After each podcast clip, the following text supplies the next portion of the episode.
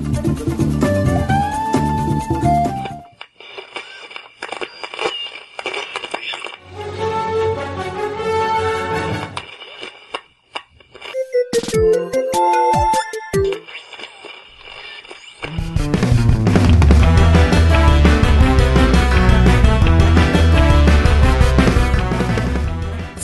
Salve, amiguinhos do lado todo o Brasil! Estamos chegando para mais um podcast. E eu sou o Tovar. Eu sou o Michel. E hoje, amiguinhos, estamos aqui de novo com ele, ele, o mito, o Léo, o Léo Oliveira. Léo, se apresente aí pros seus ouvintes agora. É, os nossos ouvintes e seus também, né? Por que não? Fala aí, pessoal. Eu sou o Léo Oliveira, lá do canal Cama Voadora, um canal que eu falo apenas de Dragon Quest. E também eu tenho um podcast chamado Jogo a Dois junto à minha esposa. Olha aí, ó. Quem não me conhece. Mas eu acho que o pessoal já sabe, né? Que eu sou arroz de festa já. Mas tem o, o, o Léo, o Zezinho. Zezinho, nosso ouvinte, ele chegou hoje. Ele não sabe que você é, você já esteve aqui. Ah, entendeu? tá. Então ele já vai te conhecer e já vai lá agora no Spotify também das cinco estrelinhas. Entendeu? Porque ele ama você, ele amou você.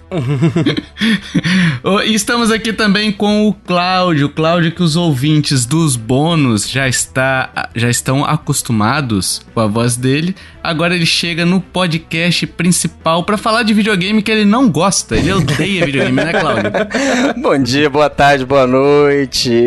Cláudio ou Júnior, né? Mas mais conhecido por, pelo lá, pelo bônus, como irmão do Michel. Exatamente. É igual o filho do Neymar, porra. É, é por aí, né? Eu não chego a odiar videogame, não. Eu só não tenho paciência. Aí, ó. Bom, bom. E hoje a gente vai falar sobre Tetris, mas antes, antes a gente tem que agradecer aos ouvintes que preenchem as nossas lacunas de dinheirinho e fazem sumir os nossos problemas. Michel, gostou do link? Porra. Vamos lá, galerinha. Vamos Porra. entrar nos nossos grupos de apoio aí pra ajudar nós aí a manter aqui o cast, pagar o Jason, né? em dia. e continuar com esse projeto bacana. E nada, nada, são oitenta e tantos bônus lançados já, né? Exato. E sorteios, né? Sorteio de gift card da Netflix, já tivemos várias coisas aí. E além disso, a gente paga o Jason e, é- e sobra dinheiro pra gente trocar equipamentos. Eu estou com um microfone novo agora, graças a, a não ter a necessidade de pagar dos nossos bolsos, né? Acaba sobrando um pouquinho mais. E a gente pode comer aquela comida russa gostosa, Michel. Strogonoff? não. Arroz couvo. Arroz. Corvo. Gosta? Muito bom, hein? oh, mas aqui, o estrogonofe Hum. deles é um bagulho esquisito, né? O, o, o, o, no- o- o nosso foi bem abrasileirado a parada, né? Igual comida japonesa aqui, né? Porra, batata palha, Michel. Batata palha é... é. Qualquer coisa com batata palha fica bom. Brasileiro Até é sorvete. cara, né? Brasileiro faz até pizza de estrogonofe, né? Sim. Exato. Porra, e a pizza é boa, hein? É. E a pizza é boa, hein? Vamos lá pro cast, meus amiguinhos, minhas amiguinhas. É, aliás, se você puder e quiser nos ajudar, né? É, nintendolovers.com.br ajuda a partir de dois reais você já nos ajuda e a partir de cinco reais você tem acesso a todos os benefícios, né? É, é escalonado, na verdade. O de 15 reais tem um pouquinho mais que é o acesso antecipado. Mas você já vai receber o bônus e participação em sorteios também exclusivos. Eu tava falando com o Michel hoje na gravação desse podcast que a gente tá com umas ideiazinhas aí mirabolantes, Michel. Umas vamos, ideias. Vamos preparar um- um- al- algumas brincadeiras novas com, com os nossos apoiadores aí. Pra, é lógico que a brincadeira é pra rolar a premiação depois, né? Sim, sim, vamos sortear nudes do Michel, né? Tá doido? fica Aí, aí. pô, aí você vai, você vai perder apoiador, velho. No mesmo dia perde todo mundo. Será? Porra. É, e lembrando que agora as, as opções de, de ajuda também aumentaram, né? Agora, além do, do, do PicPay e do Padrinho, também tem o, o Pix. Facilita muito a vida de todo mundo, né? Sim, tem o Tipo aí, né? Tipo aí, você chegou lá, faz a contribuição no valor que você quiser lá, que vai ajudar bastante a gente. E também se quiser contribuir com os valores é, para dar mensalidade, né, tio? É isso mesmo, né? Que aí concorre também aos, aos, aos jogos, aos sorteios, aos gift cards que nós vamos fazer daqui para frente. É, no tipo aí você seleciona o plano que você quer e a quantidade de meses que você quer contribuir. Então, se você quiser o plano de 5 meses, de 5 reais por 6 meses, ele vai gerar um Pix para você de 30 reais que vai te garantir a participação, o recebimento de todos os benefícios durante esses 5 meses que você. 6 meses, né, uhum. né? Que você selecionou. Então é bem tranquilo, é bem facinho para quem quiser é, matar três coelhos com uma caixa d'água só, né? Então é, é facinho com o Pix, é mole mole. Além disso, a gente tem o PicPay também, que aceita o Pix lá, né? Para você fazer o pagamento, você pode fazer direto com saldo em conta, enfim. E tem o, o Padrim também, né? Uhum. E vamos pro cast, porque a gente, falando em dinheiro, né? A gente tá falando de uma das franquias mais longevas, né? A gente vai falar de uma das franquias mais longevas aí, é, junto do Mario, Zelda, iniciando ali nos videogames lá na década década de 80, né? Uhum. E tá aí até hoje, que é o Tetris, né? E eu queria perguntar para cada um de vocês qual é a relação de cada um de vocês com o Tetris, né? Porque assim, a minha, eu joguei, mas não é uma das franquias preferidas, eu já falei isso no cast, assim, eu não tenho. Eu, eu, eu sofro de ansiedade, né? Então eu vejo aqueles negocinho é, a, a, a, parede subindo vai me dando uma agonia e eu não consigo me divertir, sabe? No início é muito gostosinho, mas depois quando vai vai subindo a parede fica mais difícil. Então assim, eu queria perguntar primeiramente para os nossos convidados e aí eu vou começar com o Léo, né? Por ordem de, de tamanho, tamanho de idade, sei lá. Não sei que critério eu tô usando, não, cara. Mas vai ser o Léo. É, a ordem de apresentação, olha aí, hein? Eu escrevo certo com linhas tortas. Mas aí, no caso, seria o Michel, né? Não, dos convidados. ordem de apresentação dos convidados. Porra. Ô, Léo, qual é a sua relação com Tetris? Você jogou, você curte, você ainda joga, você fica ansioso por um novo lançamento? Eu não, é, eu não fico, não vou dizer que eu fico ansioso por um novo lançamento, mas eu sempre tô jogando Tetris em algum lugar. Eu conheci uhum. o Tetris, acho que como 99,9 dos brasileiros, né, com o Brick Game, e desde aquela uhum. época eu sempre joguei, né, os, os que eu tive acesso em alguns consoles, joguei Tetris 2 no Super Nintendo, que eu particularmente não gosto, mas uhum. conforme o tempo foi passando, eu fui jogando diferentes versões e foi um jogo que sempre me divertiu. Eu costumo dizer que ele é um jogo que é, ele é muito acessível, né? Porque ele tem regras é, simples uhum. e a jogabilidade também dele é, é muito fácil, né? De, de, se aprender e de se dominar ali, né? Dominar, eu digo no sentido de fazer a pontuação, né? Para você masterizar o Tetris já é outros 500, mas é, particularmente eu, eu sempre joguei aí durante a minha vida gamer. é, Juninho, Claudinho, Juninho, qual é a sua relação com Tetris? Você que foi o grande fomentador deste podcast que a gente está gravando agora? Bom, vamos lá. É, bom, primeiro assim, né? Tetris, é, ele. É, eu entrei num, num dos sites de, de, de, fórum aqui, né? Ele é um dos jogos mais vendidos da história, né? Eu tenho uma, uma relação bem particular com Tetris, na verdade, que é, é, é bem próxima do Léo do, aí, que é exatamente essa do, do Brick Games, né? Eu lembro que próximo de, ou de Dia das Crianças, ou de aniversário, minha mãe, meu pai me prometeram um daqueles joguinhos, daqueles games que vinha com. É, aquele, aqueles videogames que vinham com mil e um jogos, né? Mas era tudo é, as diferentes versões de Tetris, né? E é, só mudava a velocidade, só né? Só mudava a velocidade, jogo, né? o formato do, do, do, do, dos cubos. Né? Alguns né? fingiam que mas... era jogo de carrinho, né? Mas era tudo montado é, com pecinhas de Tetris. Era, era tudo mesmo. E só é. bem mais tarde que né, o Michel sempre ganhou tudo, ele ganhou o Game Boy e eu fui jogar a versão oficial, original, né? Mas hum. o uhum. que eu acho engraçado do Tetris, sabe o que, que é? É, por mais que você não esteja jogando o Tetris propriamente dito, você parar pra pensar num Candy Crush, nesses jogos de puzzle, tem muita variação de Tetris até hoje que faz muito sucesso. E é exatamente o que o Léo falou. É um, é um jogo assim que, que vai da minha filha de 6 anos até um, um senhorzinho lá aposentado que vai jogar e vai se divertir. É diversão garantida, né? Inclusivo, né? Ele inclusive é fácil de, uhum. de entender as regras dele, né? E se para um cara que é meio impaciente, que eu falei que eu não, não tenho problema com jogos, eu sou um cara um pouco impaciente, ele é um jogo que você vai na adrenalina ali e, por enquanto que você não, não, não, consegue finalizar o negócio, ou ele te finalizar, você vai, vai jogando sem parar, né? E, Michel, sua relação com Tetris é uma relação de amor? Amor, sempre. Tetris é assim, a, a, primeira vez que eu vi Tetris, é, eu lembro até hoje, você foi é, eu morava em São Paulo, acho que foi em 93. Uhum. Pai do Fábio, que era, um, que era um amigo nosso, ele gostava de, desses minigames, tudo. Ele pegou emprestado do amigo do trampo dele um Game Boy. E eu nunca tinha visto aquilo. E eu vi aquilo ali, eu achei maravilhoso, né? Mas assim, como tava com o pai do amigo, ele deixou a gente ver e tal, mas você não pega para jogar mesmo, né? Uhum. Então em, em 94, é, a gente acabou. Eu morava em São Paulo, nasci, nasci em São Paulo, né? Em 94, meu pai recebeu uma oferta de emprego aqui para Belo Horizonte e a gente acabou mudando mudando para cá no finalzinho de 94. Só que meus irmãos, é, como eu já tava meio que pra tomar bomba na escola, minha mãe falou: não, vamos comigo que eu não vou ficar sozinha. Você faz o primeiro é. ano de novo, ano que vem lá, e seus irmãos vêm em, em dezembro, né? A hora que acabar as aulas.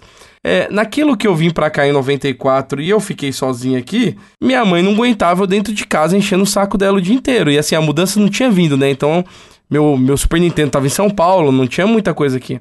A gente foi aqui numa uhum. loja, acho que eu já até contei essa história em algum bônus, ou não, não lembro.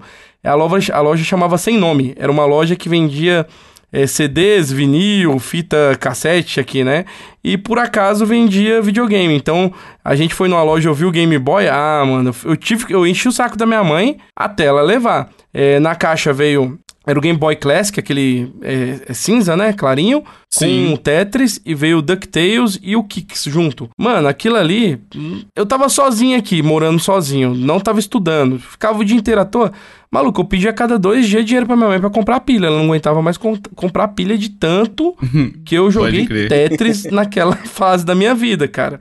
Tanto que assim, é, é, mais pra frente, depois que eu fui ficando mais velho, acabou que eu desfiz desse primeiro, esse primeiro Game Boy, né? Só uhum. que há um uhum. tempo atrás, deve ter acho que uns 10 anos, eu recomprei outro Game Boy, na versão transparente, porque eu queria ter o Game Boy com Tetris com Kix e com DuckTales, que eram os jogos da minha infância, né? Que eu comprei ali, foi, foi os primeiros jogos Game Boy, né? DuckTales eu não consegui uhum. comprar ainda não, mas o Kix e o Tetris tá aqui bonitinho para jogar. Foi sua primeira caquinha, essa. É, é mais ou menos, né? Mas assim, eu continuo jogando Tetris até hoje, assim, é, ele teve algumas evoluções, só que o legal é que ele não sai da mesma essência, né?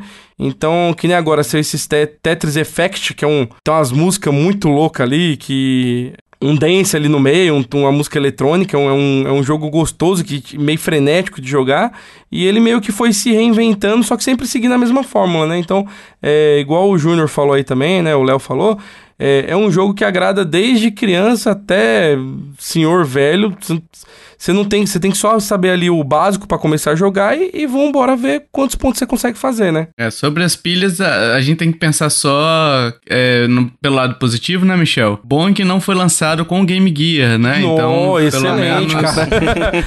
as pilhas do Game Boy duravam no mínimo 30 horas, tanto que depois, sei lá, de uns dois, três meses que eu estava com videogame, minha mãe comprou para mim um carregador de pilha e um eliminador de, de, de bateria também, que Boa. ele tinha entradinha de energia, né? Que ela já não aguentava uhum. comprar mais pilha. Pô, imagina, que é caro pra caralho hoje, imagina antes ainda, né? Cara, a sensação que eu, que eu tive nesse ano, eu acho que o Michel veio para Belo Horizonte em junho, julho, alguma coisa assim, né, Michel? E eu vim só em dezembro, né? Quando eu cheguei hum. em Belo Horizonte, que eu vi o Michel com Cavaleiro do Zodíaco, Game Boy, era, era tanto brinquedo, tanta coisa, eu olhei e falei, gente, meus pais ficaram ricos, de repente, né? Mas não era, era só porque o Michel tava sozinho, angustiado, e minha mãe, pra, pra não ter exceção de saco, comprava o que ele pedia, né? Eu, eu lembro tanto dessa época aí, mudando um pouco do assunto do jogo, né? Mas sabe aquelas armas que eram réplicas de verdade, que na época não tinha nem a ponta laranja, que o pessoal trazia pra cá? Minha mãe, minha mãe nos camelou comigo. Acho que quando o Juninho chegou aqui, acho que eu tinha umas 5, velho. de, daquelas é, de, eu... de, de, esferinha de plástico, né? Maluco, eu fiz a festa, viu, cara? Eu vim pra cá, eu, eu dei prejuízo pra minha mãe e pro meu pai, cara. Air, airsoft, exatamente. E era de metal ainda, né? Dá pra se assaltar até o ônibus, né? E a arma era pesadona, era igualzinha de Não, verdade, ela, ela, tinha, ela tinha um chumbo no lugar do, do, do, do pente, né? Então ela, ela tanto em, em, tamanho, quanto a coloração, quanto o peso, era exatamente idêntica. A real. É até hoje, né? A única diferença hoje é que é, eles colocam uma ponta laranja pra você e tem uma ponta laranja, né? Pro pessoal identificar que não é de verdade. Nessa época, 95, 96, esses Airsoft era coisa de 60 reais, 70 reais. Hoje você vai encontrar um Airsoft aí, é nada, nada mil reais, né? Sim. É. e Mas você, tio, qual sua, qual sua relação com o Tovar? Com, com o Tovar, com o Tetris? eu já respondi, eu não, eu não curtia. Eu respondi logo, foi a primeira vez. Eu respondi sobre a ansiedade e tal que eu tinha, e eu não, nunca joguei muito, né? Quando vai subindo aquela parede, vai me dando uma agonia, né? Mas assim, eu reconheço que é um jogo, é um jogo emblemático, digamos assim, né, dos videogames, talvez um dos maiores jogos de videogames já feitos, pela durabilidade, pela quantidade de jogos e pela é, aceitação que ele ainda tem até hoje, sabe? Uhum. É, respeito pra caramba, mas o, não é o meu tipo de jogo realmente, não é um jogo que, que me anima de jogar, tá? É, vamos lá, sobre Tetris. Ele foi criado dia 6 de junho de 1984. Júnior, que ano, hein? Melhor ano da história, né? Na, nada supera 1984, vamos lá. Nada, nada, nada. As melhores coisas surgiram em, 94, em 84. Eu, por exemplo. eu, por exemplo.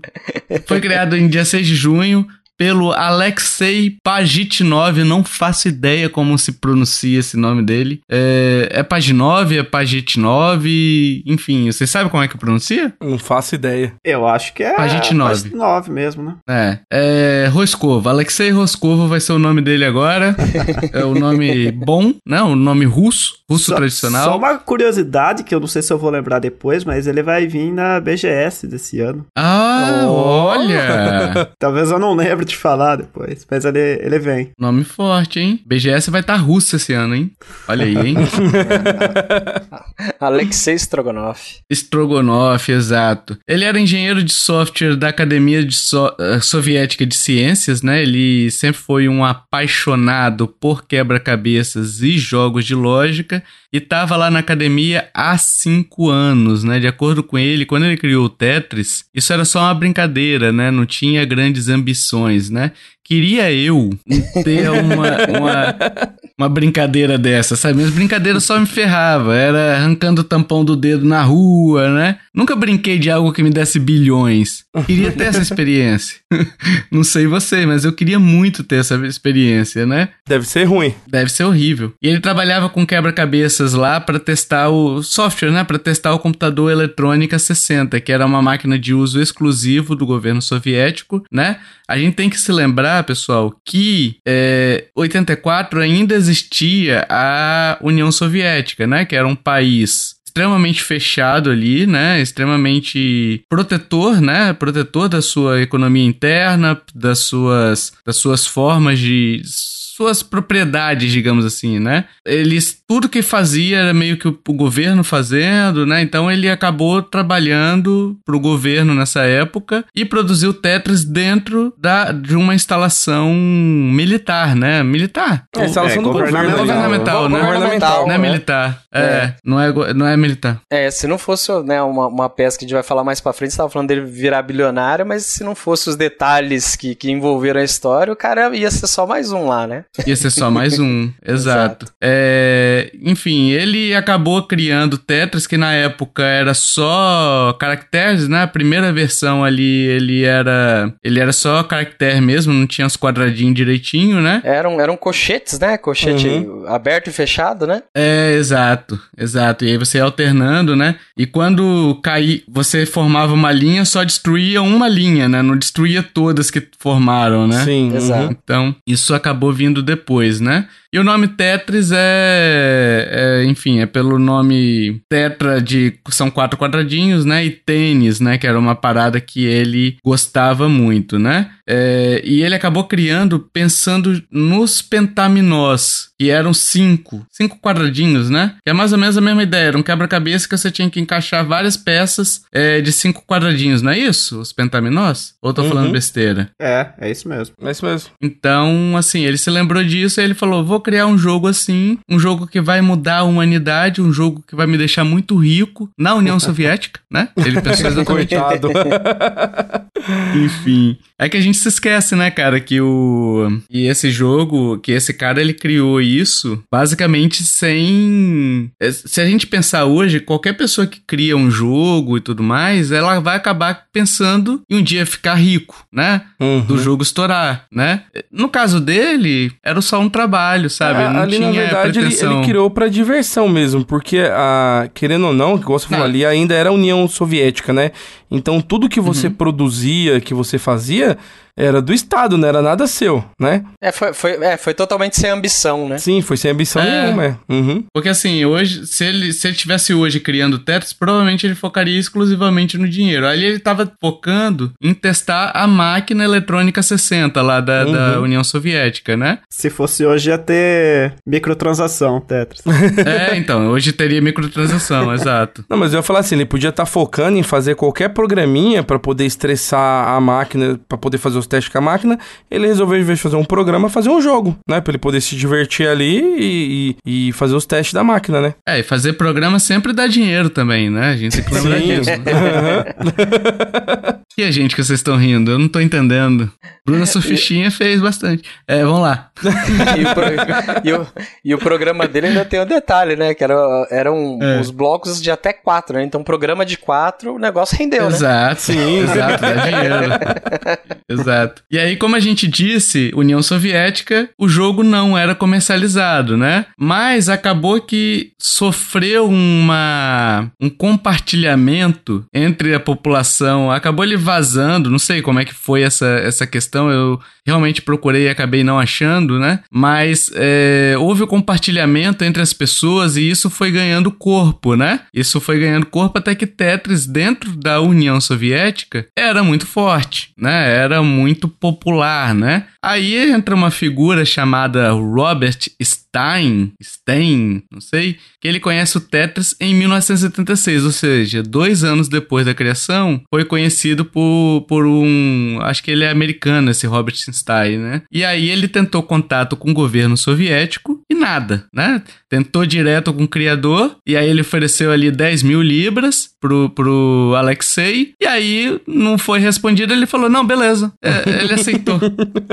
ele aceitou. Antes da resposta, ele já saiu vendendo, revendendo. Ô, gente, eu tenho licença. é, eu tenho licença. Eu tô, estamos na União Soviética, então é tudo nossos camaradas, né? então é isso. Aí ele saiu sublicenciando, sublicenciou para uma empresa chamada Microsoft, que é britânica, né? E aí essa Microsoft juntou com a Spectrum Holobyte, que é americana, e juntas elas venderam pro, pro Estados Unidos e Reino Unido, né? A Microsoft era responsável pela parte do Reino Unido e eles eram donos de jornais, revistas ali na Inglaterra, né? Até clubes de futebol eles tinham, pelo que uhum. eu li. É, e ela é responsável. É, essa Microsoft era responsável pela, pelo Reino Unido. A outra, que eu não sei se tinha a mesma potência, né? Fica responsável pela Holobyte, né? Enfim, uma negociação complexa. É, a gente vai entrar depois para falar sobre o filme um pouquinho, né? No, no, lá no bloco final a gente vai falar sobre o filme do Tetris que tá disponível na Apple TV, né? Mas, cara, eu até falei com o Michel na época que eu tava vendo o filme Falei, cara, não tô entendendo porra nenhuma. Onde é que tá essa licença final? No filme, eu já me senti perdido. Eu fico imaginando dos russos. Sim. Entendeu? Eu falei, caralho, bicho, tipo assim, é, era uma parada que, ah, não, aí esses caras só tem pra Reino Unido, o outro quer pro Japão, e aí ele pega o licenciamento pro Japão, o outro vai pra. E o, detalhe, e o detalhe que além da, da região tinha os tipos de, de liberação, né? Não era Sim. liberou, uhum. liberou geral pra, pra qualquer tipo de console, arcade, computador. Não, é, era, era PC, específico, né? né? É, lembrando que nessa época, né, em 84, 86 ali, os consoles eles estavam meio que começando ainda, né? O que era muito forte eram os PCs e as máquinas de, ar, de arcade, o fliperama, era forte também para comer ficha da galera, né? Então, é, haviam vários métodos que eles poderiam estar tá licenciando isso aí, né? É, porque é, você ia então. no fliperama com uma moedinha, você conseguia jogar e se divertir por horas, né? Uhum. é, exato. E vale lembrar também que essa, essa negociação é tão complexa que nem o, o Tovar falou, que a SEGA, se eu não me engano, ela tinha direitos para produzir arcades no Japão, só que ao mesmo tempo ela lançou para Mega Drive, que era o console. Uhum. Obviamente ela não podia fazer isso. Então ela lançou e tirou bem rápido do mercado esses cartuchos. E hoje em dia o, o Tetris oficial para Mega Drive é um dos cartuchos mais raros da plataforma. Vale milhões. Tá custando milhões, porque são unidades muito limitadas. E, e, essa daí foi um, eu acho que foi um dos sublicenciamentos também que a Microsoft acabou vendendo, né? Eles falaram, Sim. cara, eu tenho uhum. licenciamento aqui, foda-se. Atari, ei, Atari quer, Atari quer, Sega. É, Sega, produz aí pra arcade. Aí, console. Ah, tudo a mesma coisa, vai, vai. Tudo é, PC. Exato. Ninguém sabia, tudo né? PC. Diferenciar. É, esse grupo Maxwell no, no, no filme mostra bem o, o, lado deles, assim, que os caras são, assim, é, falou de dinheiro, tá, tá, estão eles envolvidos lá para negociar, né? Então, é, mais pra frente a gente com certeza vai falar mais do, do, do Maxwell pai e o Maxwell filho, né?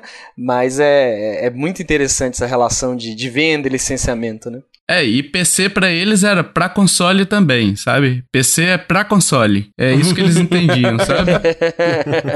a sigla, né? Em russo deve é, ser, né? exato, exato. E aí o que acontece? A, a, a Rússia, não, a União Soviética, né, que a gente falou, era um país extremamente fechado, né? Ficou sabendo do, do lançamento do Tetris. Aí uma organização governamental, que é uma agência no caso, né? Ela é responsável pela exportação de software, né? É, criada até pelo Gorbachev ali, que queria uma exportação de software para o Ocidente, mais ainda com controle estatal, né? É, chamada Elorg, ela manda uma jogada do Telex e falou em russo, traduzindo livremente, que porra é essa? Sabe? em russo fica um pouco mais difícil de eu pronunciar, mas eu acho que foi esse o teor, né? Que eles falaram bem assim: vem cá, o que, que vocês estão fazendo aí, cara? Vocês estão lançando pra, pra Deus o mundo? Eu licenciei pra PC. E aí? O que, que vocês estão fazendo? Aí veio o que, que, que, que, que, que, que, que, né? e, e, enfim, eles entraram na jogada perguntando, né? Vem cá, isso é propriedade russa. É, e na época, é, a União Soviética não era a Rússia de hoje que, que é temida ainda, né, pelo poderio militar e tudo mais, mas era a grande potência vencedora da guerra junto com os Estados Unidos, né? Então existia a guerra, a, a Guerra Fria, né? Existia a Guerra Fria e existia o medo, né, da União Soviética em si, sabe? Porque tinha aquela questão de ah, os, os oficiais da KGB estão espreitando, os espiões, sabe? Então tinha-se muito medo do alcance que a União Soviética tinha globalmente, sabe? Então você ser questionado desse jeito, eu imagino que o, o, o Stein lá não passava nem Wi-Fi porque não existia, né? não, passava, não passava nem outras agulha. coisas também. É, nem, a, nem o, ponta o, de agulha, né? As nossas vovó falava isso, não passava nem agulha.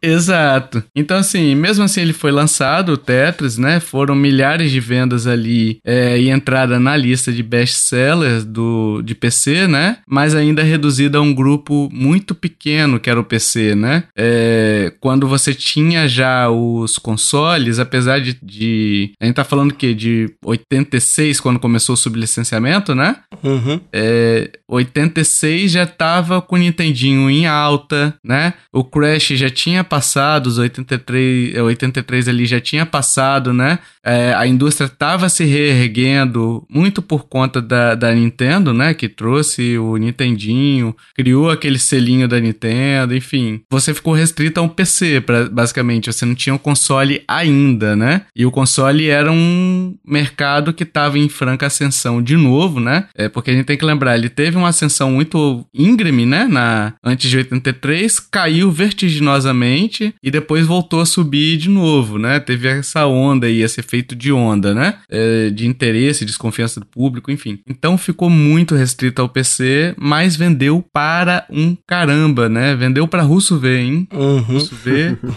né? É, tem um detalhe do, do filme, não é spoiler nenhuma, no começo que, que ele, né, um do, dos agentes da KGB, ele comenta que o, o nosso amigo Strogonoff lá, ele era o responsável por milhares de, de funcionários do governo simplesmente não estarem trabalhando, tá parado jogando Tetris, né? É, então, exato.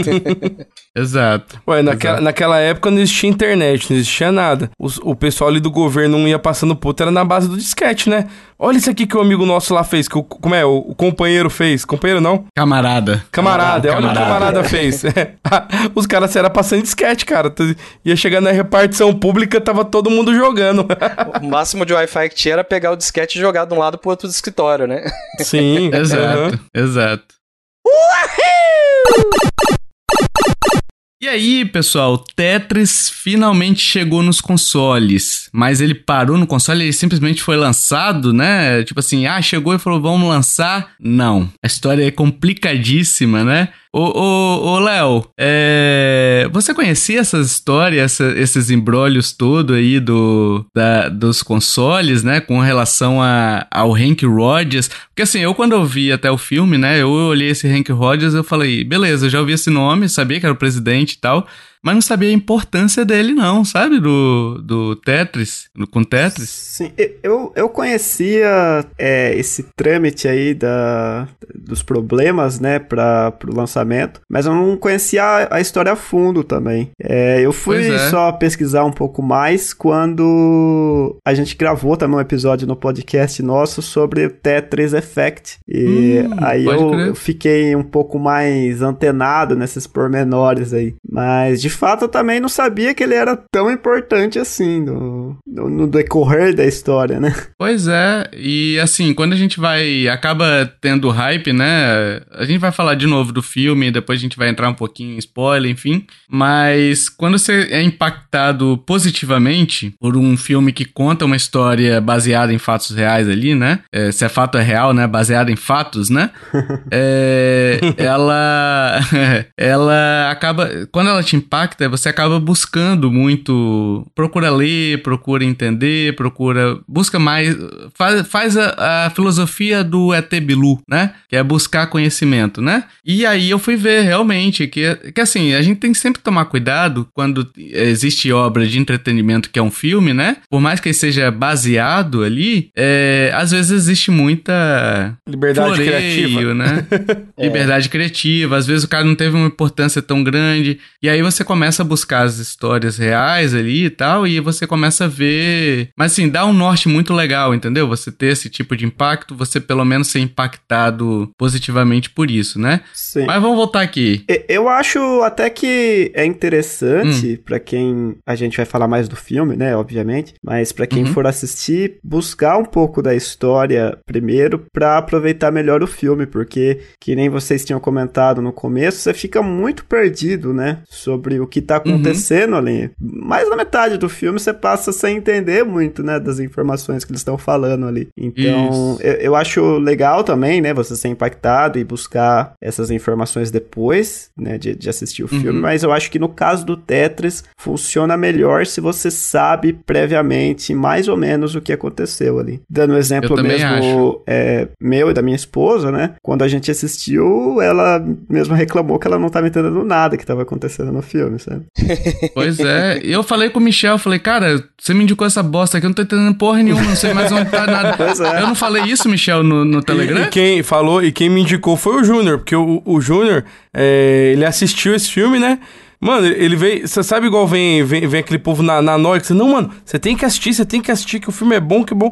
Eu falei, pô, eu dei risada que assim, o, o Juninho não é tanto assim com game, né? Uhum. E ele vindo me indicar um filme de Tetris, falei, porra, o trem deve ser bom mesmo, cara. cara... Aí, aí eu assisti o mesmo hype que o Júnior me passou, eu passei pro Tovar, mano. Não, eu acho que o que me pegou muito no, no filme, assim, primeiro, eu vi a primeira vez sozinho, sem, sem nada de, de referência. Depois que eu terminei de ver, eu fui buscar informação sobre o filme. E, é, salvo engano, na semana seguinte eu fui ver ele de novo, junto com meus filhos. E na, na terceira semana eu vi ele junto com a minha esposa, ou seja, eu vi ele três vezes, né?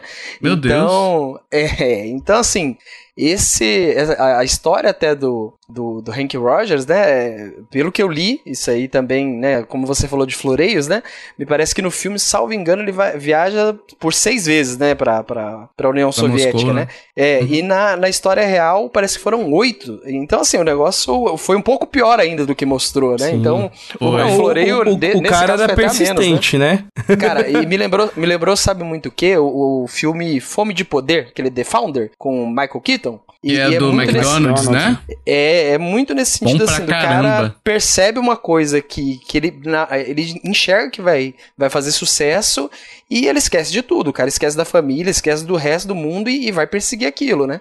Então acho que foi, foi muito nesse sentido que eu, que eu vi, né? Mas enfim, voltando aqui sobre a história aqui, como é que ele chegou nos consoles, a Microsoft entra em contato com a Atari para produzir o jogo em território aparentemente japonês, né? Porque as produções ainda eram muito restritas aos mercados ali, como eu disse, americano e do Reino Unido, né?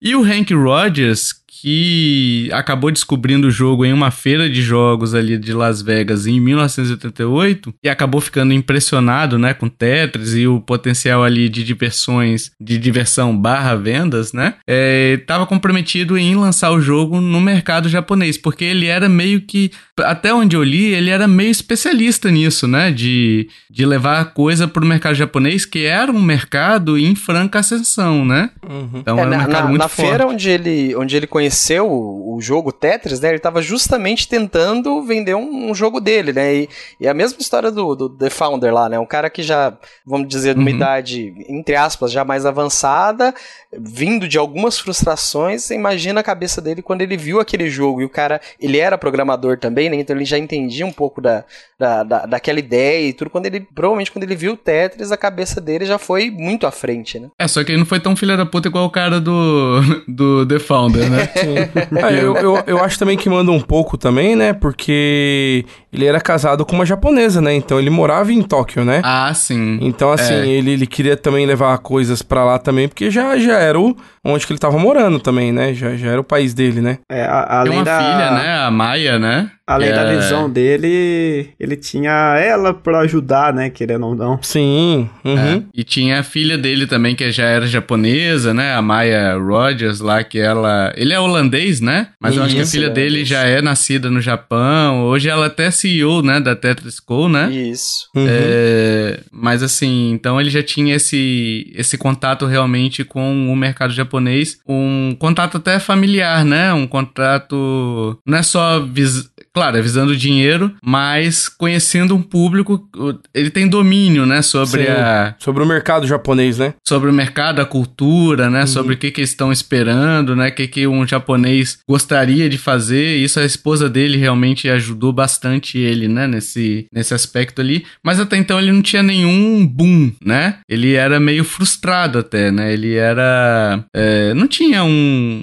blockbuster, assim, e Tetris foi o primeiro que ele olhou e falou assim, cara, dá pano pra manga, né? E aí ele conseguiu os direitos de computador pessoal, né? É, e videogame pro Japão. Então ele poderia lançar para PC e para videogames no Japão, né? O problema é que a gente falou logo no início do bloco que a Microsoft tinha acabado de dar autorização para Atari. Então, nesse ponto, eu falei, cara, que porra é essa? Quem é que tem essa merda, sabe, de autorização? Porque tava a Microsoft, tava a outra lá, a Holobyte, E todo mundo, até eu, se bobeasse, eu devia ter alguma, alguma autorização lá naquela época, que eu já era nascido. Ah, cara, pensa o seguinte, né? A, a, comunicação nos dias de hoje, né? Às vezes se faz confuso. E olha que a gente hoje, na palma da mão, a gente fala com, com o pessoal do mundo inteiro, né? Na época, a comunicação era via fax, né? Assinava o contrato e enviava via fax, né? Não, e, é, e vocês então. viram também, o, o, até o próprio filme é, enfatiza isso, né?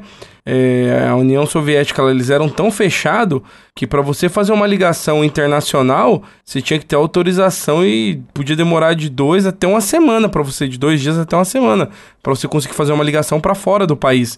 Então era, eles eram bem restritos, né? Enfim, aí ele acabou essa história até da Atari eu achei engraçada, né? Porque ele conseguiu os direitos da Atari, ele ficou no estacionamento esperando o CEO lá da Atari sair, né? Stalkeando pra caralho, foi almoçar com o cara, almoçar não, jantar, e no no jantar, ele conseguiu os direitos do mercado japonês. Eu acho que a Atari não tinha noção do tamanho que poderia ser o Tetris, né? É, não, não conseguiu visu, visualizar o negócio e a gente tá falando depois de que concretizou, né? Que o Atari é um. que, é, que o Tetris é um sucesso, né? É, mas na época era, ainda era uma aposta. Apesar de ter vendido bem no mercado é, americano e do Reino Unido, as notícias naquela época não rodavam tão rápida, uhum. né? Quanto é hoje, né? É, a correlação, que nem a, a correlação que eu fiz com o filme do, do McDonald's lá, né? O, o Michael Keaton lá na, no filme foi, entre aspas, filha da puta, mas é aquele, é aquela velha história, né? Se não fosse ele,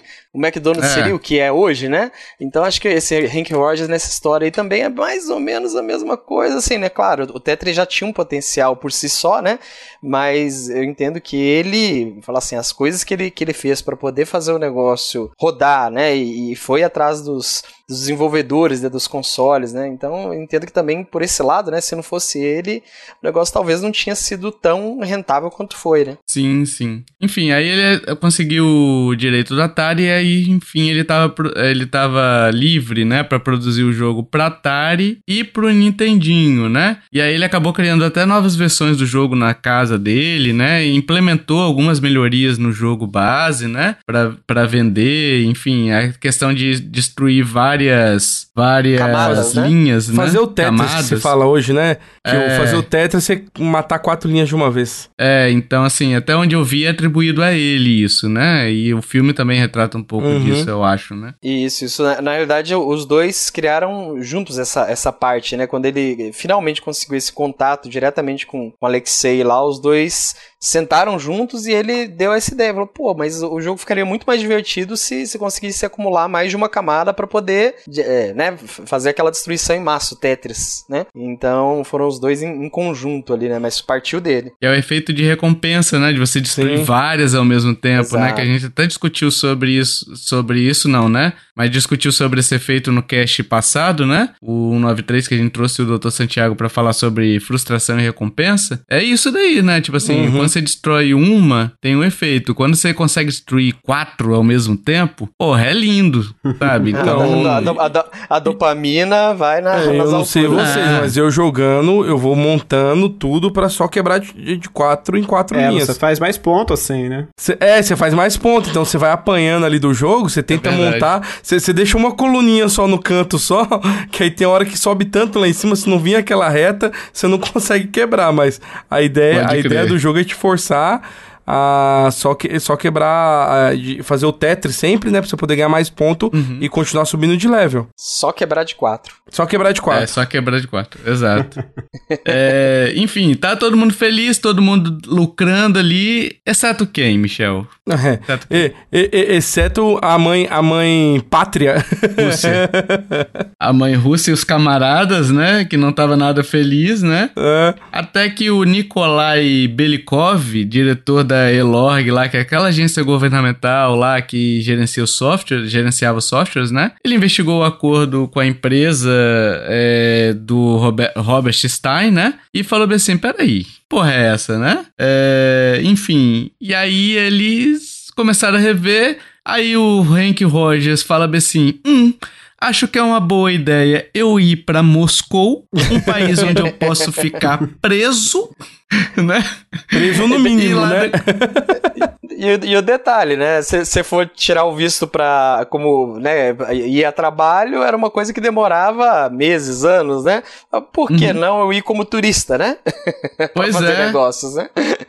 pois é. E aí ele foi para lá com a ideia de negociar com a Elorg, né? Invadiu a, a, Invadiu não, né? Mas ele entrou numa organização governamental sem hora marcada ali, que também aparentemente não era bem quisto, né? E acabou que o Stein também foi no mesmo dia para Moscou, né? E isso até é retratado também, enfim, no filme, né? Mas é, depois de muito. Assim, eu não vou entrar muito no embrólio ali, porque é muita ida e vinda, né? De negociação, né? Eles fazem uma proposta, eles não cumprem. Aí, com esse não cumprimento, o Rogers consegue é, fazer uma proposta e cumprir, né? E o Rogers, a gente tem que lembrar que quando ele fez a proposta lá para adquirir os direitos, ele se endividou pra caramba, né? Ele Sim. com a produtora dele, né? Ele se endividou, penhorou casa, blá blá blá. E aí o, o Rogers acabou nessa negociação ficando com os direitos dos videogames, pagando royalty pra mãe Rússia, né? Que pagava 1,2 milhões ali é, pra Elorg e mais 1,30 por cartucho. Aí já valores atualizados, dólares, tá? 1,2 milhões de dólares para Elorg e 1,30 de dólares por cartucho, né? Um, um dólar e 30 centavos por cartucho. Então, assim, gente, acabou ficando. E o Stein, o Stein ficou com os direitos do PC, né? Uhum. Então, assim, acabou ficando com o Rogers o direito dos videogames, e aí ele teve o direito de lançar para os portáteis também. E surgiu o Game Boy, né? Esse pequeno menino aí, né? Esse menino é, grande aí da Nintendo, o portátil da Nintendo, para poder ser lançado lançado junto com Tetris, né? Só uma coisa sobre essa questão da, das vidas e vindas, né? Foi o Júnior ou foi o Léo que falou que foram oito vezes que eles foram para lá? O Júnior. Foi o Júnior, é, no, né? No filme mostra, salvo engano, seis, mas é, é, eu li em algum lugar que ele, que ele chegou aí oito vezes para lá. É, cara. Então, assim, são oito vezes ele correndo o risco de morrer, sabe? Porque, assim, Moscou... E, é quase, quase lá, né? Apanhando, sendo roubado roubado, entre aspas, né? Levaram as, as coisas de americano dele embora, né? é, exato. Ô, ô Léo, você iria para Moscou no lugar do Caraca, nem fudendo. Nessa época cara... da Guerra Fria, jamais. o cara deu um, um all-in ali e foi, né? A gente tava falando de, das modalidades aí, né, de PC, console. Ele conseguiu os direitos pra Nintendinho, né, que tava em ascensão na época. Ele tava fazendo uma outra aposta, né, porque uhum. nem sabia se ao menos o, os consoles iam vingar tanto quanto vingaram, né? Exato. E de quebra teve o Game Boy, que era uma outra modalidade também, né? Era um console Sim. portátil. Hoje em dia a gente considera coisas distintas, né? Mas na época era outra coisa que estava nascendo ali uhum. e não se tinha muita noção, né, do que, do que era. É o videogame Na de verdade, bolso. assim, ele, ele, ele, ele foi um cara visionário e ele foi um cara com sorte também. É, ele é o ele cara apostou, que tava no lugar né? certo na, na hora certa, porque assim. É, nós vamos falar do filme daqui a pouquinho, mas é, na parte que ele chega ali, que a Nintendo meio que mostra para ele o que, que seria o Game Boy, que era um, era um protótipo ainda, e que eles queriam lançar ele, a Nintendo tem esse costume é, desde os do, dos primórdios do console dela. Ela sempre lançava um videogame Pra você não ficar na mão, vinha com o joguinho o videogame. Porque imagina a frustração da criança. Ganhar um videogame no Natal, abrir a caixa, beleza, o que, que eu vou fazer aqui agora, né? Então vinha um joguinho na caixa, que era o joguinho que você ia testar ali, até você depois ganhar mais jogos. Então acho que assim, a grande sacada que, que ele teve ali, que ele conseguiu foi fazer a Nintendo lançar o Game Boy com Tetris, né? A Nintendo uhum. sempre foi muito conservadora nesse ponto, né? Então, você pode ver que acho que eu não lembro outro console que tenha lançado com um jogo que não fosse Nintendo assim, né? De lá para cá, né?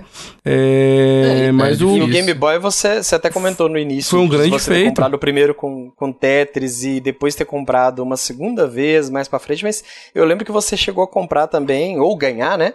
A versão com o Pokémon, lembra disso também? É, eu vou te falar que eu não gosto Sim. de videogame, mas eu acho que o uhum. Game Boy, se bobear, foi o único videogame que eu mais joguei na vida, que, que foi essa época de. É, você jogava só Pokémon. Os Tetris e Pokémon. Pokémon era febre, né? Mas eu falo assim, a, a caixa do Game Boy, isso assim, eu tenho bem vívido na memória da minha infância, né? É, a caixa era toda padronizada no Tetris. Ali tinha um joguinho do Tetris e tinha os bloquinhos era. voando ali. Então, assim, foi uma jogada de marketing que ele conseguiu muito grande, né, cara? É. Enfim, e uma irresponsabilidade também, assim, que.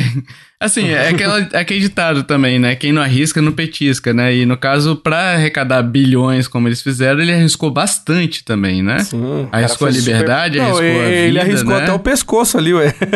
É, é arriscou é, a família, perder a família, tá, né? Tá no lugar certo na hora certa, mas o cara foi persistente para Sim. um caralho. Cara, não tem como o pior negar. não é nem que ele, ele estava no lugar certo na hora certa, ele se colocou no lugar certo na hora certa. Assim, ele teve a visão de falar assim, não, tem que estar tá ali naquele lugar, né? Mas, assim, é, foi perigoso. O cara correu risco, né? É, correu risco de, de morrer, de, de perder a família, de tudo, né? É, porque, assim, de novo, Moscou, a União Soviética, não era um país receptivo para o Ocidente, sabe? É, para um americano ou para um que pareça, ou um, um europeu né, que não seja da um camarada, né? Era muito fechado, né? E aí você pega um cara que já entrou de forma irregular para fazer coisa que não estava previsto para ele fazer, né? Porque ele entrou como turista e, enfim, não deveria fazer negócio ali na Rússia, né? Uhum. Tanto que quando ele, ele entra lá, a Rússia já separa uma, uma espiã da KGB para ficar do ladinho dele, servir de intérprete. E aparentemente essa espiã existiu, né? Ela é retratada no filme e ela realmente existiu ali, né? Ficou pertinho dele uhum. ali. Não sei se ela era bonita, né? Se ela chegou a. Provavelmente não chegou a dar aqueles beijos e tal. Mas o. né? Mas o. Existiu e tal. Então, assim, era um, era um país muito perigoso, né? Pra você ir. Então, o cara realmente. Ele trilhou e pavimentou, como diria os coach quânticos, né? O caminho para o sucesso, né? Esses caras não são coach hoje, né? Porque eles deram certo, né? É isso, né? Sim. Entendi. Cara, Entendi. se você parar pra pensar que a, a herança da, né, dessa época da Rússia não, não, até hoje ainda, ainda vinga, né? O cara manda derrubar avião, simples assim, né? não, é, não é um país que é muito bacana de, de você ser, mexer e ser contra, né? Ser é. inimigo. E sabe uma coisa, o Léo que falou do Tetris Effect, não foi, Léo? Foi. Do jogo. É, o Tetris Effect é um efeito realmente, né, que, que as pessoas têm é, de é, quando você... Eu não sei se chega a ser considerado uma doença, dependendo da fonte que você procura, pode descrever como doença, né? Mas o, o efeito Tetris é aquele efeito de quando você fecha os olhos, você ainda vê as peças caindo, né? De tanto jogar é. Tetris, né? aquele movimento repetitivo. Sua cabeça endoida, né? Sim. O Tetris ele foi tão influente, né, depois desse lançamento massivo, que ele, ele teve, né, estudo científico baseado nisso, né, no efeito Tetris. E também teve muito burburinho, né, no, principalmente no mercado americano. Eles falavam que era uma espécie de arma russa para é, acabar com a produtividade do cidadão americano tal. Rolou muita coisa, né, envolvendo Tetris.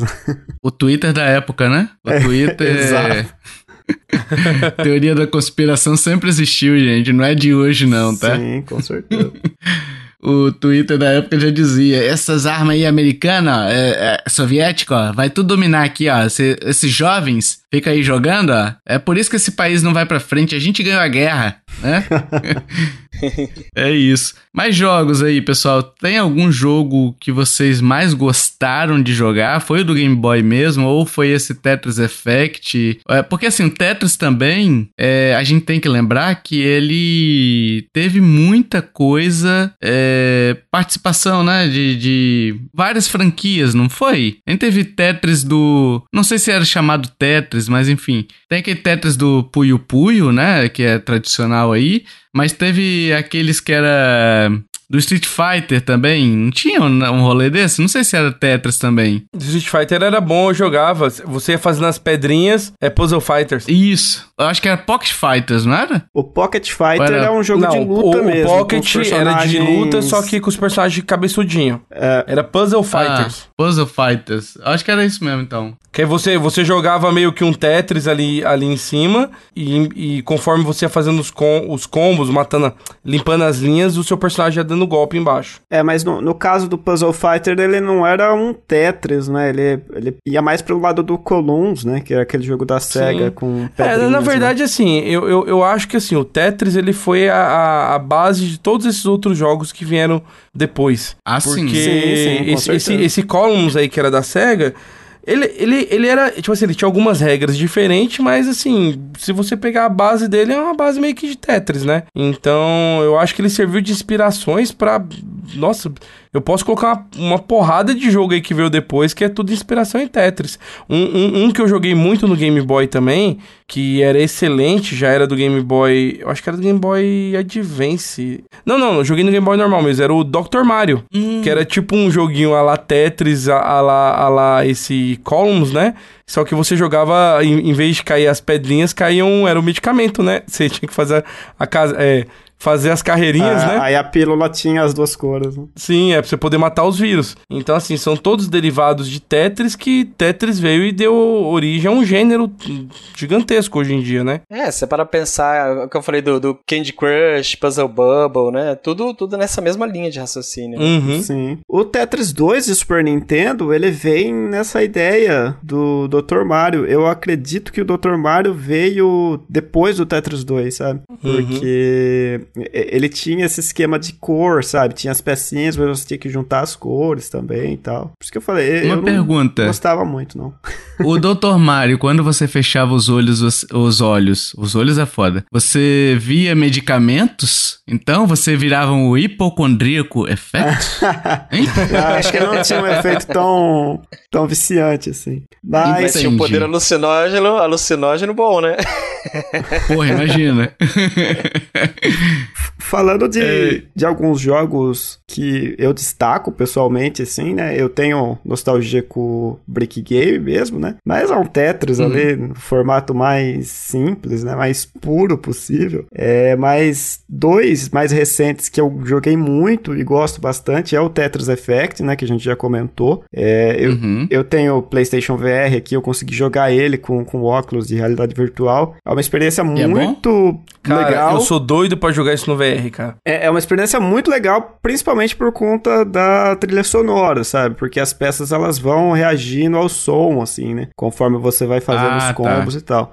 Porém, ele ao mesmo tempo te distrai muito, né? Porque tem toda uma paisagem assim no fundo, né? Às vezes você fica olhando e esquece de jogar. É, mas o outro que para mim é um destaque, que foi no um novo jeito de jogar Tetris, né? Até então eu, eu não conhecia, foi o Tetris 99, né? Ah. E reafirmou a parceria da Nintendo com o Tetris, né? Novamente. E ele trouxe um Battle Royale, né? Pro, pro mundo do Tetris, né? Quando eu olhei, eu achei que não ia funcionar muito bem, mas joguei pra um caramba também aqui. Eu acho que funciona bem pra caramba e é extremamente viciante como qualquer Tetris, né? Você pode sacanear os amiguinhos, né, que estão jogando contra, né? Sim. É, você não consegue mirar diretamente em quem você quer sacanear, mas você escolhe o tipo de pessoa que você quer sacanear. Tipo, quem tá fazendo mais pontos ou quem tá mirando em você, quem tá perdendo. Ah, tá. Você consegue aí conforme você vai vai fazendo as linhas, as suas peças vão indo pro, pros oponentes. Né? Eu achei sensacional. Eu, como disse, eu não curto muito, né? Nem os jogos de Tetris, então não teria nenhum assim que eu indicaria, né? O Cláudio, você tem algum? Acho que você deve ter jogado mais o do, dos Brick Games também, né? O, o, o clássico do, do, dos Piratão e do próprio Game Boy também foi, foram os que, eu mais, os que eu mais joguei até hoje mesmo. Aqueles paraguaios, né? Putz. 99 jogos em um, é, sabe? É, ia, ia só aumentando, né? Era igual a época que saiu MP3, MP4, MP5, MP10, né? É, só ia então. aumentando a numeração, né? 999, o cara fez 999 Ctrl-C, Ctrl-V de Tetris ali e botou, né? Os arquivos tudo do Tetris estava assim, aquele parênteses 1, parênteses 2, parênteses 3, sabe? Tudo de cópia. é tudo assim, velho. É, cara, é, Michel, tem mais algum jogo? Ah, cara, eu, eu é, é, nostalgia mesmo, cara. Pra mim, é o do Game Boy mesmo. É. é eu posso estar enganado, mas eu acho que o, o, mais querido dentro da comunidade de Tetris é o original do Nintendinho mesmo. É o primeirão, é né? o pessoal mais costuma é, jogar. A, a, até hoje ainda rola campeonato ainda dele, né? Isso, né? Do, é. os caras jogando no Nintendinho mesmo. Pois Na é. época, né, a Nintendo promoveu vários campeonatos, né, de, de jogos do Nintendinho, assim. Tem até uhum. aquele filme do O Gênio do Videogame, né? Mostra uhum. esse movimento nos Estados Unidos. E lá ele mostra o Tetris também, né? O Tetris é o preferido da galera. Como é que funciona esses campeonatos? Alguém já viu? Porque assim, o Tetris ele também envolve, além da técnica, né? E a destreza de você posicionar e você tem uma estratégia envolvida ali também, né? Sim. Mas envolve também sorte, né? É pontuação, né? O negócio é pontuação. Quem conseguir. Porque assim, cada vez que você faz o Tetris, se você faz muito, muitos Tetris consecutivos, o nível do jogo vai aumentando, as peças vão ficar mais rápido. Então, quanto mais rápido você deixar o, o, o jogo, mais peças vão cair mais rápido. E se você fizer, você ganha mais pontos. Então a, a ideia é como se fosse um fliperama mesmo. Ganha quem consegue fazer mais pontos. Tanto que os caras estavam até mostrando um dia, um, um dos caras lá, que é o cara mais foda aí do mundo aí do, do Tetris. Se você vê o cara jogando, você dá risada, cara. Que o cara, ele usa meio que as duas mãos para mexer no direcional e bate um dedo só no botão, assim. O cara joga o controle todo torto, entendeu? Caralho. Mas o cara já tem uma técnica ali para jogar para poder conseguir mais pontos. É bem esquisito você ver o cara jogando. Porque envolve muita sorte também, né? Tipo assim, as uhum. peças que você vai pegar, enfim, que vai descer, né? Uhum. É, eu acho que também é bastante reflexo, né? Sim, sim, sim uhum. claro. Eu acho que mais que sorte Principalmente, é o reflexo, na né? real. É, eu também entendo que o reflexo, assim, né, de, de, de, você já associar a peça que tá vindo, o que que pode vir, o que que não pode vir, e quanto mais o cara joga, sim. mais ele vai associando o que que, o que que, né, quais vão ser as próximas que vão cair, né? É, a, a peça é, que tá vindo tá, ela começou a cair, já, já, já mostra a próxima que vai vir ali, ele já sabe aonde que ele vai colocar, que tá caindo e já sabe onde que ele vai colocar a próxima também. É, é exato. É, é porque é randômico, é aleatório, com uma, é aleatório, randômico, mas o cara vai ficando treinado naquilo, né? Sim. É, tem isso. Uhul! E vamos entrar no filme, pessoal, aqui com spoiler. Eu acho que boa parte do. A gente já deu, acabou dando spoiler do, do filme, porque assim, a história é essa, né? A história de Tetris é essa, né? Eu acho que vai servir até pelo que o Léo falou, né? De a pessoa que vai querer ver o filme é, acaba, por esse podcast também, conhecendo um pouquinho da história. Pode ser que esse podcast, inclusive, facilite você que vai ver e não conhece a história entender um pouco mais, né? A gente falou bastante completinho até, né? A gente falou basicamente praticamente tudo, né? Sem, sem, ter necessidade de ver três vezes, né, Tavai? Sem ter necessidade de ver três vezes. Mas a gente vai falar sobre o filme, sobre como é que a gente sentiu, ao, se sentiu ao ver o filme, né? Eu já falei algumas coisas, a gente já, já abordou algum pouquinho aqui, né? É, mas o filme, cara, é muito legal. O filme é muito legal e eu acho que o, a frase que o Alexei, quando ele viu o filme sobre, sobre o jogo dele, né? É, a primeira vez, ele falou bem assim que é um filme de espionagem turbinado. E eu achei sensacional essa frase. e é isso, né? E é isso, né? Talvez não uma espionagem militar, mas uma espionagem comercial e aqueles filmes de ação, né? De espionagem 007 e enfim, KGB, sabe? É. é que tudo que a gente gostava de ver na década de 80. Sim, exato. tá Acho que o principal ali. do filme é isso, é a nostalgia, né, cara? Eu é. fui ver o filme, né, como eu comentei, sem, sem pretensão nenhuma. Aquele tipo de filme que você simplesmente dá o play sem esperar nada, né? E envolve muita coisa que eu gosto, como a própria questão de, de, de filmes de, né, com relacionados a, negócio, empreendedorismo e ambição, e ao mesmo tempo tempo envolve a questão familiar do cara, e ao mesmo tempo envolve essa questão de espionagem, de máfia russa, de. É, então, assim, e, e, você vê muito assim, até o próprio pessoal da União Soviética, né? Você fala assim, ah, o cara é patriota. É patriota até né, onde, onde ele cabe, né? Porque tá todo mundo querendo ver o seu ali, né? Então, eu acho que o, filme ele me pegou muito nisso, de, de, de, me surpreender, né? Eu tava sem expectativa nenhuma e quando eu comecei a ver e vi a história desenrolando, eu realmente eu gostei bastante do, do filme, né? E eu não sei o que, que vocês pensaram, mas assim, quando eu vi o filme e além disso tudo que você falou, Júnior, o... houve um retrato histórico, né? Então, a gente falou no, no cast, né, que era um país fechado, aquele, aquilo tudo, né? Mas era um país também que estava já encaminhando para o seu final, né? Tava próximo é, da queda. É, é, tava na parte da queda já, tava na, na, decadência ali, digamos, né? Então já não era aquela potência toda, mas ainda era, uma, era respeitadíssimo o país, né? Era um, existia um medo real de uma guerra nuclear ainda, sabe? É, uma guerra né? entre Bom, duas potências mundiais. Mas o regime socialista já estava em, em, em, queda, né? Então você via corrupção, você via as pessoas querendo se dar bem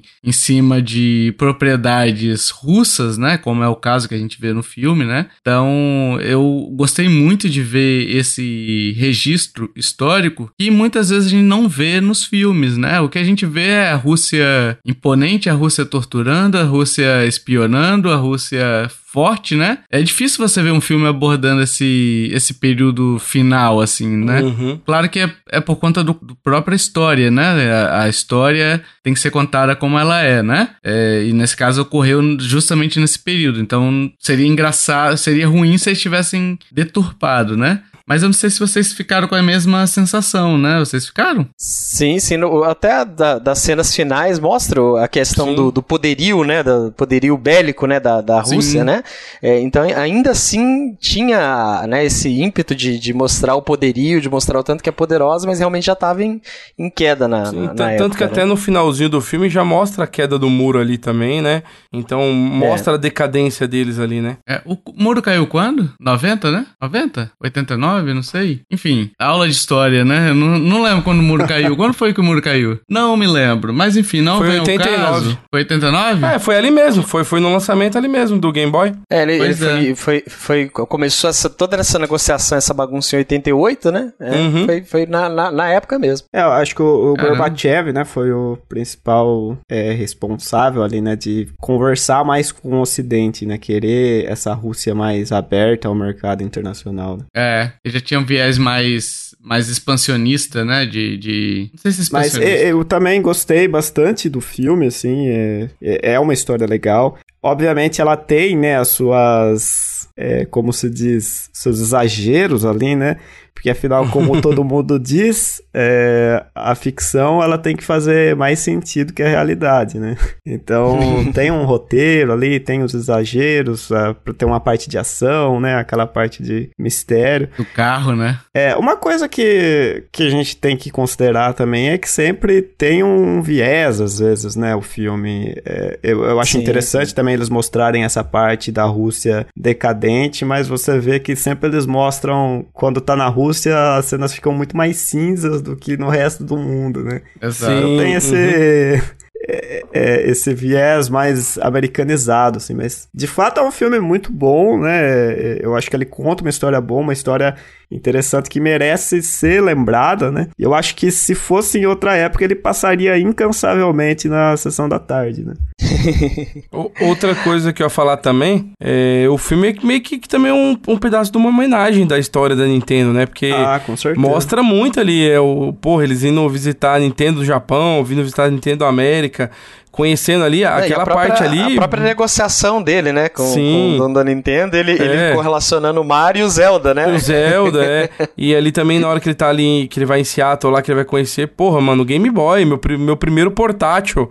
É, que, então, assim, é, é muito nostálgico para quem é fã da Nintendo o filme, cara. É. Vocês, vocês acharam estranho, esquisito as transições de, de videogame pra, pra filme? Não. Cara, eu, eu achei assim, né? Quando eu vi a primeira vez, me deu uma, uma estranheza. E quando foi no passado o filme, assim, eu comecei a apaixonar, porque ia ter a transição pro Japão, mostrava primeiro a cena toda, é, é, como se fosse videogame, é pixelizada exatamente, e depois passava pra, pro original. E a perseguição do carro na, no final final também é a mesma coisa, né? Você tava na, naquela emoção e a música tocando alta, e a música, a música de, de do, do, rock, música quando eles estão na, na boate, cara. Então, assim, eu achei o filme muito impactante em vários aspectos. A, a questão da trilha sonora, o próprio o, o ator, né, o Hank Rogers, né, é o, que, que é feito pelo o cara que fez o Kingsman, né? O Taron uhum. Egerton. Eu, eu acho esse cara, assim, muito bom ator, né? O cara no, no Kingsman, ele atua muito bem e nesse filme também não, não, não faz um papel diferente, né? O cara tá ali mostrando o ímpeto dele em conseguir e a qualquer custo. E, né, você comentou sobre a, a filha dele, né? Tem aquela questão da apresentação da filha dele que não pode perder, ao mesmo tempo ele não quer perder o negócio da vida dele, que ele entende que é o negócio da vida dele, né? Então, é, eu achei assim, em vários aspectos, uhum. tanto de, de ação, quanto essa questão da negociação, da, da, da, dessa tino pro empreendedorismo do cara, dele não largar o osso, né? Então acho que o filme me pegou muito nisso, né? Pra mim, um, um, um dos pontos altos do filme, é uma cena em particular que eu acho muito legal, é quando ele vai conversar com o Yamauchi, né? Que era o, o CEO da no, Nintendo. Muito massa. ele é conhecido pelos nintendistas, né? O, o mão de ferro da época, né? Um cara que foi muito importante pra, pra empresa mas ao mesmo tempo ele era muito rigoroso, né, com as coisas que ele fazia. Eu achei aquela cena. Pegaram um ator, não sei quem foi o ator, né, mas muito parecido com ele, né? Porra, parecidaço, uhum. né? Parecidaço. É, o, o próprio ator também que fez o, o Gorbachev, também muito próximo da, da, da, da, vida real, né, cara? Sim. Uma coisa que o Léo falou no, um pouquinho antes agora sobre a questão da filmagem e tal, a gente é cheio de clichê, né, nesse filme, né? Tem a espiã da KGB, a bonitona, né? O comunista malvado ali, a perseguição de carro, que é uma das cenas que é muito legal, mas assim, você fala assim, beleza, isso não existiu. É, é um momento. Sabe, já que não existiu, né? É, porra, não tem como aquele cara dirigir naquele carrinho tão rápido, sabe? Acho que se o policial fosse a pé atrás dele ali, não, não, não ia dar. Ia chegar, sabe? Então, assim, mas é, é, esse momento ali é legal porque ele é um momento cinematográfico, né? Mas ele é um momento que ele te tira um pouquinho o pé da realidade, sabe? Ele talvez não precisasse existir. Ele quebra um pouquinho a. Pra mim, tá? Ele quebrou um pouquinho a. o clima. O contexto histórico. É, o clima histórico, sabe? Você é, tava imerso na, na, no, no filme e de repente tem aquele, aquele out ali, né? Você tava totalmente imerso, né? Uhum. Você tá numa história que até então você tá comprando, beleza, uma história real e tal, e de repente ele vai para uma parada de perseguição e escapando sempre na última hora.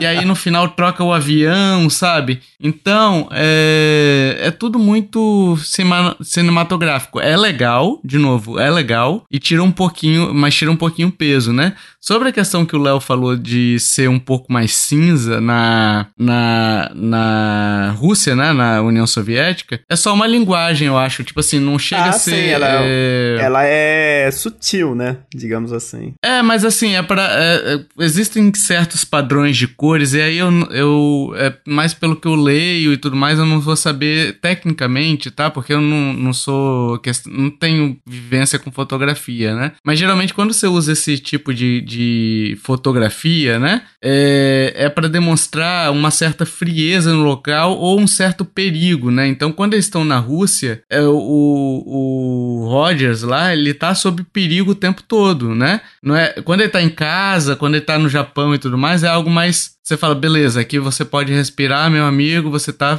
tranquilo, vai, segue sua vida. Quando ele tá na Rússia, ele fala bem assim: não, aqui já é um país mais frio, mais fechado, né? Os closes também são um pouco mais fechados, né? Sim. Então uhum. já é mais. É, como é que eu posso dizer? É algo mais sufocante, sabe? Você fica tenso, muito pela fotografia que traz, né? É, claro, existe a questão de, de Estados Unidos versus União Soviética, né? Que é sempre retratada de uma forma cultural, mas eu acho que nesse caso eles foi assertivo até, né? Por conta dessa. de trazer esse sentimento para quem tá assistindo, entendeu? E para quem não entende o perigo que é que era a Rússia na época, entendeu? É, e, e, o detalhe, assim, né? Que nem você falou sobre a, né, a, a, perseguição de carro, tira um pouco você, né? Mostra fala assim, pô, isso aqui é, é uma ficção, beleza, mas em compensação, por exemplo, as cenas da, da negociação, né? Quando tá o, o Hank Rogers e o Stein, né?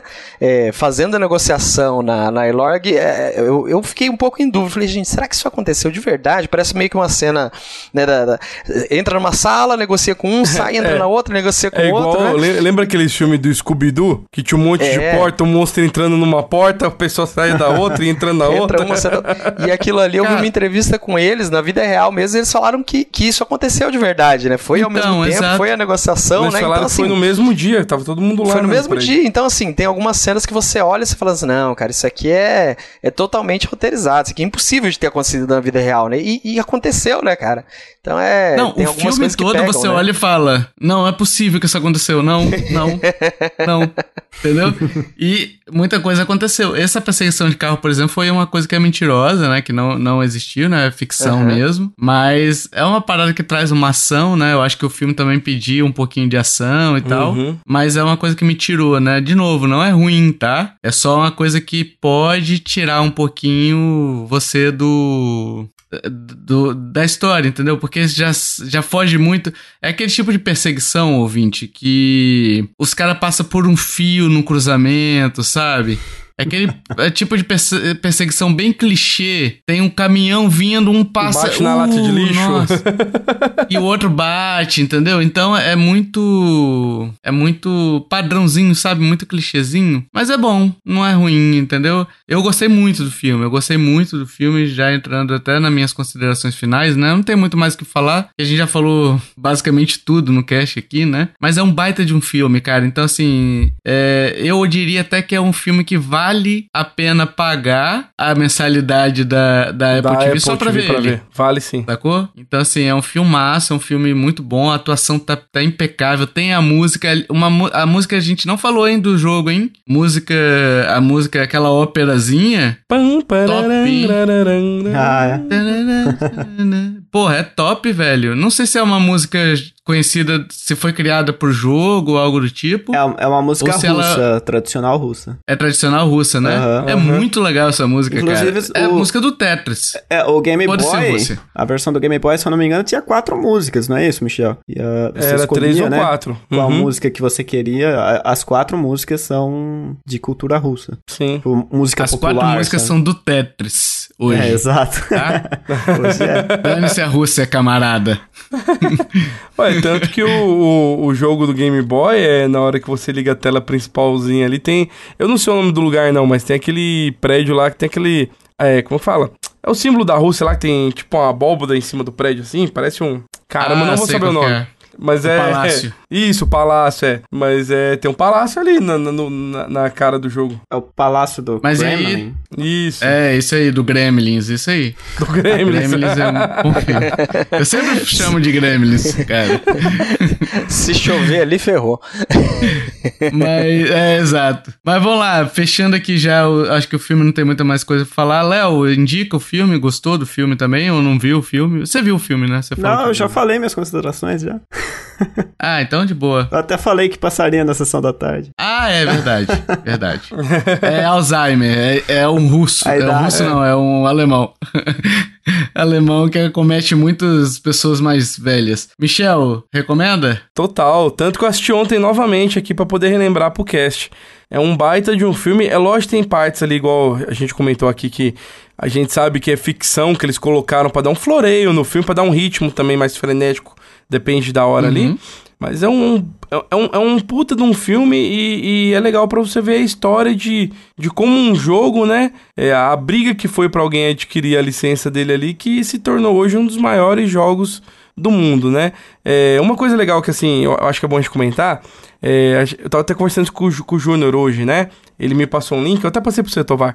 É, hoje o Jovem Nerd, né? O cara já passou da podosfera e os caras são top dos uhum. top. Eles entrevistaram o pessoal do filme e entrevistaram também hoje ó, o, Alexei e o, e o, e o Hank, né? É, ah, cara, eu, eu acho assim, não sei se dá para colocar, o Tovar, mas quando lançar o cast, se você quiser colocar o link da entrevista, eu achei maneiro pra caramba, cara, a entrevista, sabe? Ah. É, porque eles mostram os atores, como foi fazer o filme ali, e mostram os caras como que eles estão hoje em dia, cara. É, eu, eu acho que é legal, da assim, vida, pro... Da vida real, né? Muito Isso, bacana, é, eu, né? eu acho que é legal, igual o Léo falou, que ele, que ele vai vir agora pra pra BGS, BGS e tal. Imagina a felicidade de um cara desse tá na BGS, a galera toda lá aplaudindo, pedindo autógrafo, sabe? Eu acho que é meio igual o, o, o dublador do Mario ali, que hoje em dia a Nintendo meio que promoveu ele agora a isso, né? Ele, ele é embaixador do Mario. Aí ele falou: ah, o que, que você vai fazer no trabalho? Ele falou: ah, eu não sei. Ele falou: ah, vai continuar fazendo o que você faz, vai visitar a feira, vai dar autógrafo, vai conversar com a galera. Mas eu acho assim, imagina que massa pros caras, né? E no, no, filme também mostra isso, né? Que o, o Roger, o, o Roger, ele, ele falou pro Alexei, né? Eu vou vir te buscar, cara, eu vou te fazer rico. E realmente ele foi lá buscar, né? É, eu achei isso maneiro pra caramba, cara. No, na, na, entrevista mostra um pouco disso. Então, para quem quiser acompanhar aí, o Tovar deixa o link no, no, nosso, no nosso site. Exato. E Júnior, curtiu também? Curtiu, né? Bom. Ficou é, evangelizando a gente aqui. Cara, às vezes. Não, né? ó, mas, mas eu vou falar com a mesma coisa que eu falei pro Michel. Eu falei, ó, vai ver sem expectativa. Não, não, o problema é que eu, eu vou muito empolgado para falar, né? Mas assim, não queria expectativa. Vai para ver um filme de sessão da tarde comum. E eu acho que assim, quem for sem sem expectativa nenhuma vai se surpreender. Quem for esperando um super blockbuster, talvez, né, se, se frustre um pouco, mas vai sem expectativa, vai tranquilo para ver um filme para você relaxar, que eu acho que, que você vai curtir, sim. Exatamente. Não, o Júnior evangelizou tanto a gente no filme que ele fez a gente tudo ver e estamos gravando um cast aí sobre o filme. Gravar um cast, exato. Mas merecido, merecido. Sim. Uhul! Vamos pro jogo misterioso, meus amiguinhos, minhas amiguinhas. Esse jogo misterioso que hoje é do Michel, mas antes Antes, porém, contudo, todavia, eu vou ler os, os acertadores do meu jogo misterioso, que era o Bomberman. Tá facinho, hein? Tivemos o Ivan Franco, o Tizar Campos, o Douglas Bride Rosa, o Cabelo, Marcelo Magalhães, Leandro Rego, Tobias, Ricardo Neto e Alex Tavares. Eles acertaram todos e o ranking atualmente está Michel em primeiro, eu em segundo. Mas dos ouvintes aí, é, temos o Douglas Rosa em primeiro, né? Junto com o Ricardo Neto. O Léo, o Léo que tá aqui em segundo, junto com Alex Tavares e o Cabelo, né? E depois a gente tem várias pessoas aqui com um ponto: Wagner Padilha, Lívia Peixoto, Léo Cádio, Tobias, Pedro Junqueira, Felipe Rodrigues, Rubens Pinheiro, Ivan Franco, Tizar Campos, Marcelo Magalhães, Leandro Rego, Tobias. É, Tobias, aliás, na verdade, Tobias tem dois pontos, olha aí, eu, eu errei em contar, hein? Tobias tem é dois é pontos. Então tá tá lá em cima, na real. Ele acertou duas vezes já, hein? Desculpa aí, Tobias, mas então você tá junto com o Léo Oliveira Tavares e o Alex Tavares o Cabelo, tá? É, e o Ângelo Mota, que acertou um também, além do Kiefer Hash, que Deus o tenha, né? Estejam bem onde estiverem, né? Ô, Michel, leia seu jogo misterioso aí, suas dicas e depois a gente. Hoje não tem, não tem resposta no É, hoje não tem a resposta, a resposta, a resposta fica pro próximo. Mas meu jogo hoje tá facinho também, né? Minhas dicas, né? Dica número 1, um, sou um jogo lançado na década de 2000. Uhum. Dica 2, fui originalmente lançado em um console da concorrência, veja só. Olha Dica 3, tive um relançamento recente. Dica 4, faço parte de uma das maiores franquias de todos os tempos. E a última Olha dica, aí. né? Uma das minhas principais mecânicas de para os golpes do meu jogo, né? É uma roleta que foi muito criticada pelos fãs de longa data. Então são as cinco dicasinhas do meu jogo misterioso. Fazendo link pro podcast, roleta russa, olha aí que bonito, educativo, hein? Sim. e agora, pessoal, a gente quer. Se você souber a resposta, pessoal, deixa aí nos, no. A gente tem um formulário na postagem desse episódio, então vai lá no seu, no seu agregador, tem o link direitinho para você acessar na descrição do episódio, tá? Tá facinho, facinho, deixa lá seu, seu palpite. E se você acertar daqui a dois casts, a gente vai ler seu nome e vai dar o ranking atualizado, tá? Agora a gente quer saber sua opinião. Assistiu o filme do Tetris? Você já conhecia a história? É, ficou legal? Você gostou da história? Você gostou de conhecer? Enfim, deixa todas as suas opiniões no, na postagem desse episódio, né? A gente tem Facebook, Twitter, Instagram, e-mail, é, Telegram também. Se você quiser entrar no Telegram, é só pedir, deixa lá seus comentários também. É muito legal quando vocês participam, tá? Estamos também pedindo review no iTunes e no Spotify, então deixa cinco estrelinhas lá que ajuda demais a gente. E eu quero agradecer imensamente aos nossos dois convidados, que são o Léo Oliveira. Muito obrigado, Léo. Dê seu recado final aí pro pessoal. Ah, eu que agradeço sempre. É, sempre é muito bom estar conversando aqui com vocês a respeito de jogos, filmes, qualquer coisa que vocês convidarem. É difícil, né? Conversar com as pessoas na internet hoje em dia. Então, quando a gente acha um, um recanto saudável, é muito bom ser convidado para fazer parte. É, como eu falei no início, para quem quiser conhecer mais do trabalho que eu faço na internet, eu tenho um canal no YouTube, chama Cama Voadora. Eu falo exclusivamente de Dragon Quest, lá que é uma série que eu gosto bastante. E nos Spotify e outros agregadores da vida, eu tenho o podcast do Jogo A2, qual eu faço junto com a minha esposa para falar de jogos cooperativos. E é isso. Exatamente. Quem puder curtir, dá uma força, é, faz bem, agradeço. Conheça lá, é muito legal. Ajudar quem nos ajuda também é muito, é muito importante. Você fazer essa comunidade cada vez mais forte, né? Cada vez mais legal pra gente trazer sempre convidados legais aqui, como é o Léo. E o Júnior, Júnior, diga aí seu recado final. Bom, diga galera, aí obrigado. onde a pessoa pode te encontrar no OnlyFans. Deixa isso. é a primeira vez que eu participo do, do podcast da, da linha oficial, né? Mas quem, quem faz as colaborações aí vai me encontrar também no, nos bônus aí, sabe que eu falo pouco, né? E uhum. o recado final é quem tiver um aparelho de fax-mil em casa, pode procurar aí no cast que vai estar o número do Tovar para poder passar um fax com os comentários do, do sobre o episódio, tá? Um abraço para todo mundo. e obrigado. Daqui a pouquinho eu vou lá passar um fax para Boston. é verdade, pô. Mas vamos lá. Se você curtiu esse podcast, meus amiguinhos, então compartilhe, ajude a divulgar. Chama papai, chama mamãe, chama vovô, chama vovó, chama tio, chama titia. Chama, sabe quem, ô Michel? Quem, quem, quem? O Vodka Popinski, que era Drankinski, que era do Punch Out, um bêbado. Chama, sabe quem, ô Michel? O Zangief, Zangief que para dar aquele balão gostoso enquanto você ouve o podcast ficar com ouvidos unindo depois que você cai no chão, hein? Olha aí. Vai ficar sem pescoço quando cair no chão. Exato. Tem mais algum russo aí que vocês queiram chamar? O senhor Strogonoff, o senhor Arroz Corvo, o senhor Orloff, hein? O senhor Orloff. Oh, isso é Eu bom, sei que hein? você conhece. É, então. Quer chamar mais alguém ou encerramos? Encerramos, né? Vamos encerrar, vamos encerrar. E chame o senhor também que acabou de fazer roleta russa. Que Deus o tenha. Né? Enfim. não pode rir, não. Vocês vão tudo pro inferno, tá? O pezinho já tá lá já. Mano, de, de, isso... depois do Steve Wonder, cara, a gente já tá lá já. Exato. Você que riu, eu não ri nada. Dito isso, meus amiguinhos, até o próximo podcast. Valeu, tchau, tchau. Falou! Oh, falou! Valeu, tchau, tchau.